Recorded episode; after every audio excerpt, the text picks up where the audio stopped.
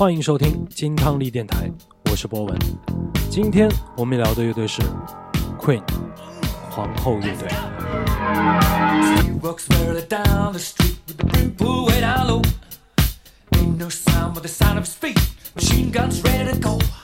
Are you ready Hey, are you ready for this? Are you hanging on the edge of your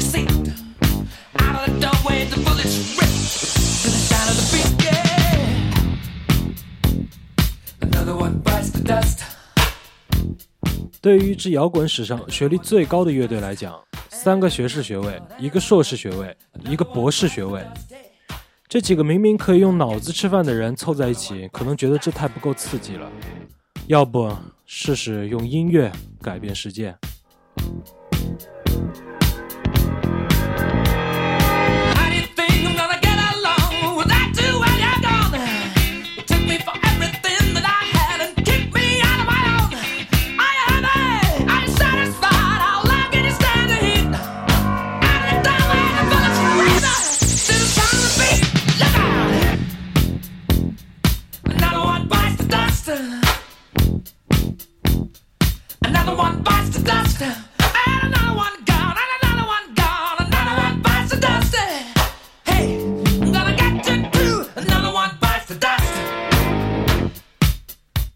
这支1970年夏天便以 Queen 这个名字组建的乐队，在经历了一波三折之后，终于在1973年，随着他们的首张同名专辑发行，而正式开启了他们的传奇之旅。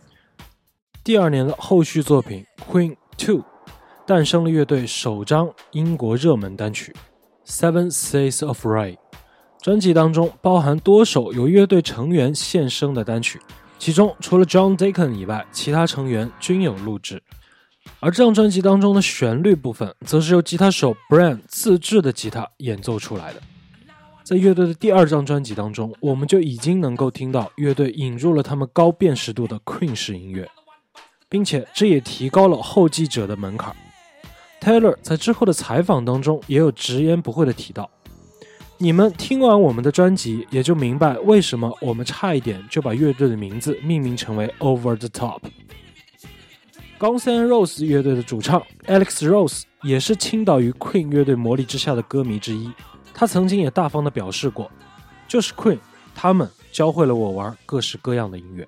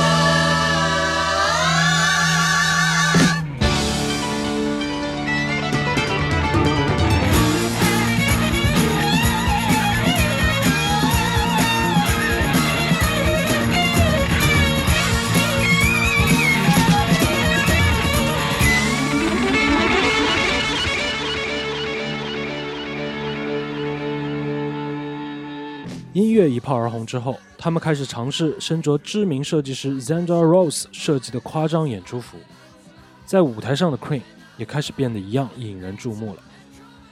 而在私底下，有段时间乐队穿的跟观众一样，他们想要与众不同。不过这要感谢 Freddie，他当时在伦敦的 Kensington Market 有一家自己的服装店，并且在这家店里从未出现过那些老套的东西，所以自然他们想到就能做到了。Queen 在国内已经培养了一群追随者，不过乐队需要的是国际舞台上的成功。一次为 Mod 和 Hopes 暖场的美国巡演开启了这扇大门。乐队1974年专辑《Share Heart Attack》当中首支单曲开始流行，《Killer Queen》在世界各地登上了排行榜，在美国也达到了第十二位的好成绩。不过 f r e d d y 自己形容这首歌，他觉得更像是一位高级的妓女。在这张风格多样的专辑当中，还诞生了一首非常邪恶的歌曲《Stone Cold Crazy》，后来还被 Metallica 乐队翻唱。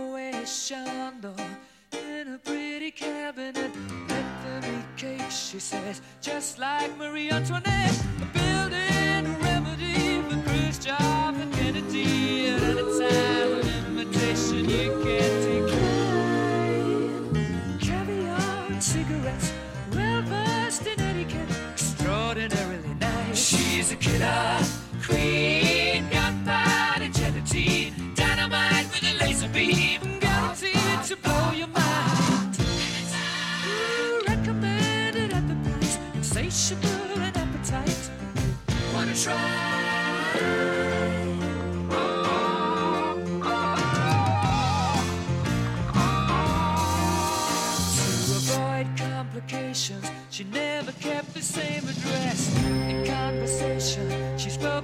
like a baroness. Middleman China went down to Geisha Minor.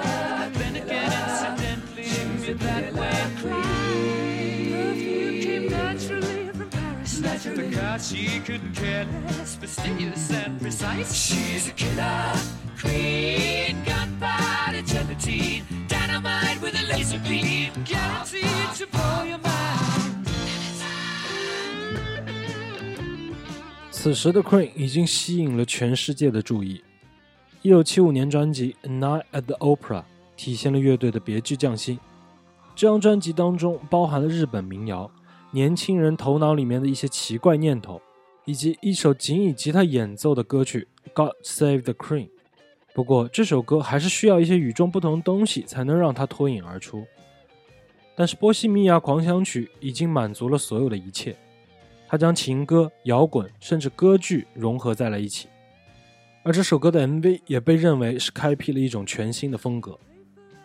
单曲在英国榜上连续九周位居榜首，并且未来这首歌也成为了乐队的标志。一九七六年专辑《A Day at the Races》当中探索了福音音乐的歌曲《Somebody to Love》再一次成为了全球热门单曲，而专辑当中用日文演唱的那首。Toro Toriati 则是为了感谢早已经接受他们的日本歌迷。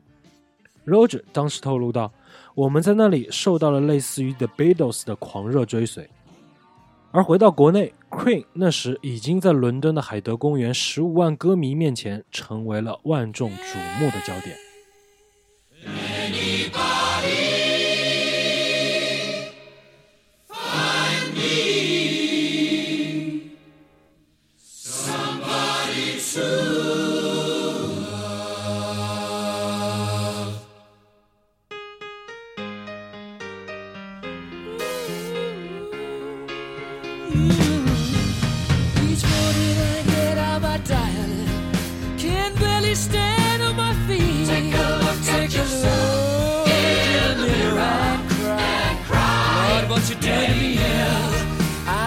Spent all my years in believing you, but I just can't get no relief.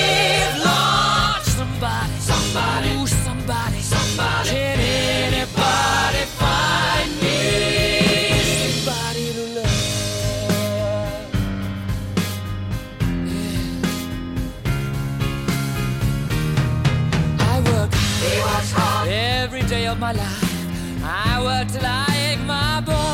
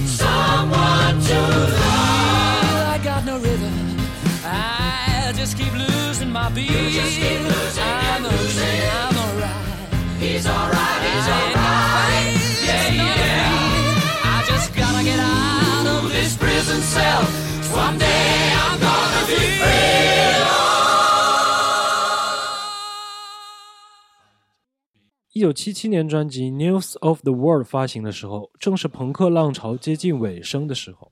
乐队以此为灵感，他们综合了朋克的理念以及乐队常用的恢宏气势，采用了更为简约的方式录音，呈现出了两首极端风格的作品：强悍而又有力的《We Will Rock You》，以及那首华丽的《We Are the Champions》。这两首歌交相辉映，在世界各地的排行榜上都占据了前十的位置。一九七八年专辑《Jazz》以及一九七九年华丽专辑《Live Killers》都大力宣传着他们的欧洲格调。这两张专辑发布之后，由于水土不服，乐队在美国的影响力有所下降。不过，随着一九七九年《Crazy Little Thing Called Love》的诞生，那些认为 Cream 在美国已经搞砸了的争议都随之消失了。这首歌是 Freddie 在慕尼黑宾馆简陋的浴缸里创作的一首 Rockabilly 风格的单曲，它也是专辑《The Game》当中乐队首次登上美国榜首的两首歌之一，而《The Game》也成为了乐队在美国唯一一张登顶的冠军专辑。而另外一首冠军单曲，则是我们在节目开头听到的那首《Another One Bites the Dust》。这首歌还有一个有趣的插曲。当时，Michael Jackson 劝他们把这首歌不要放在专辑里，而以单曲的形式发行。而乐队当时表现的不是很情愿。不过还好他们听了劝，否则他们肯定会与这个唾手可得的荣誉机会失之交臂的。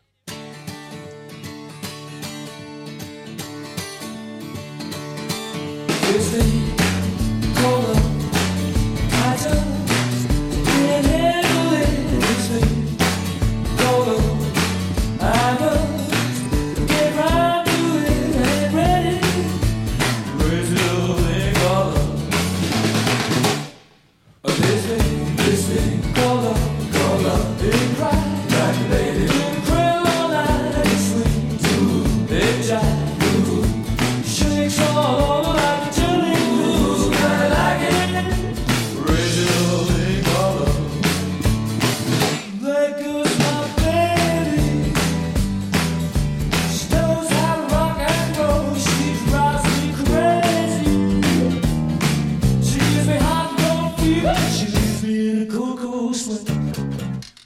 讽刺的是，乐队想要复制这次成功，推出了一九八二年更为 funk 的专辑《Hot Space》，却遭遇到了滑铁卢。Queen 在美国盛行的日子，到这个时候已经屈指可数了。不过，在欧洲的情况就不太一样了。一九八四年专辑《The Works》当中，热门单曲《Radio Gaga》和《I Want to Break Free》将他们重新送回了大部分排行榜的顶端。一九八五年经典的演唱会《Live Ash》上的成功演出之后，乐队当之无愧地被誉为超级巨星，这也为一九八六年《A King of Magic》专辑发行之后的大型体育场巡演打下了基础。Freddie 最后一次参加乐队的演出是在英国的内布沃斯举行了一次极为壮观的演出。在三年之后，乐队才带着专辑《The Miracle》回归。又过了两年，专辑《Innuendo》发行。但是这两张专辑的发行都没有随之而来的巡演，流言随之而起。一九九一年十一月二十三日，真相也终于揭开了，Freddie 宣布自己感染了艾滋，第二天他就去世了。专辑《May in Heaven》当中收录了这位巨星尚未发布的一些单曲，于一九九五年发行。而纪念他的歌曲《No One But You》，Only the Good Die Young。是 Dakin 退休之前的最后一首单曲。其实，直到现在，Cream 也没有解散。但是，对于之后的故事，如果感兴趣的朋友可以自己上网查一查。因为对我而言，没有了 Freddie Mercury，皇后已经落寞。